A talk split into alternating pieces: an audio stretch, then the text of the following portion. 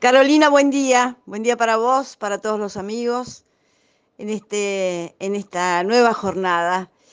Y lamentablemente, otra vez, el interés económico sobre la salud y la seguridad de las personas. Ayer fue detenida la marcha de un camión que en la caja no solo transportaba bolsas de cebollas, sino también personas, aparentemente cosechadores de esa producción. El conductor del rodado mayor intentó evadir el control rutero por COVID-19 ubicado en la Ruta Nacional número 3. Personal de control y monitoreo de accesos del municipio de aquí de Viedma lo detectó e interceptó cuando el camión cargado se dirigía desde el IDEBI hacia Buenos Aires. Al detenerlo ya en el control y en el sector de ingreso a Patagones, junto con la policía Maragata, se constató que en la caja, además de cebolla, viajaban en condiciones inseguras tres personas que habrían ingresado clandestinamente y sin los cuidados sanitarios pertinentes. Resulta inaceptable la irresponsabilidad de los empresarios y productores que contratan a trabajadores en estas condiciones y que los trasladan escondidos y en condiciones inhumanas en el marco de esta pandemia, sostuvo el responsable del área de control y monitoreo, José Encina. El camión y la mercadería fueron secuestrados y las tres personas trasladadas al hospital de Patagones, donde se les aplicó el protocolo por COVID-19. Y en este marco reiteramos una pregunta sin respuestas hasta el momento. ¿Qué pasa con los propietarios de las plantaciones de cebollas aquí en el IDEBI que contratan, vaya uno a saber en qué condiciones a estos trabajadores? Aunque no hay mucho para deducir, partiendo que si los esconden entre las bolsas de cebolla, mucha legalidad en los contratos no debe existir.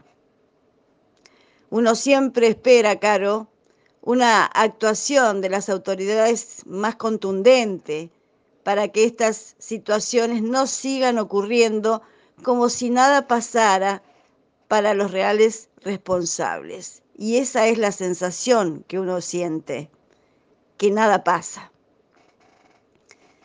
Temas judiciales, Carolina.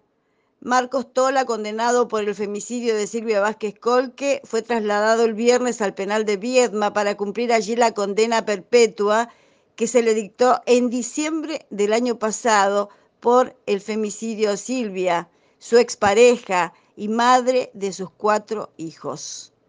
La fiscal de caso, Paula Rodríguez Franzen, pidió el traslado de Tola al penal luego que la jueza de familia, María Laura Dumpe, dispusiera la suspensión de la responsabilidad parental a partir de la influencia negativa que según los últimos informes suscriptos por los organismos proteccionales ejercía el padre sobre sus hijos. Así lo destacó la fiscal, quien dijo que la sentencia en el fuero de familia cambia la situación de los menores que estaban hasta el momento al cuidado de su padre, toda vez que sostuvo la fiscal, la convivencia no es beneficiosa para los niños. Agregó en este sentido que son los hermanos quienes deben permanecer juntos en el hogar familiar que constituye su centro de vida.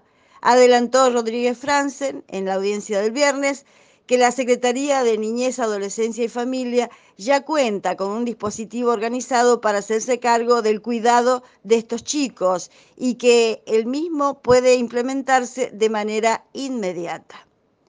En esta audiencia del viernes, los jueces del tribunal, Marcelo Álvarez, Juan Brusino y Adrián Borsac, hicieron lugar al requerimiento fiscal explicando que en diciembre, cuando Tola fue condenado a perpetua, se dispuso la prisión preventiva domiciliaria en consideración a la situación de desamparo en que quedarían sus hijos en el caso de enviarlo al penal en ese momento.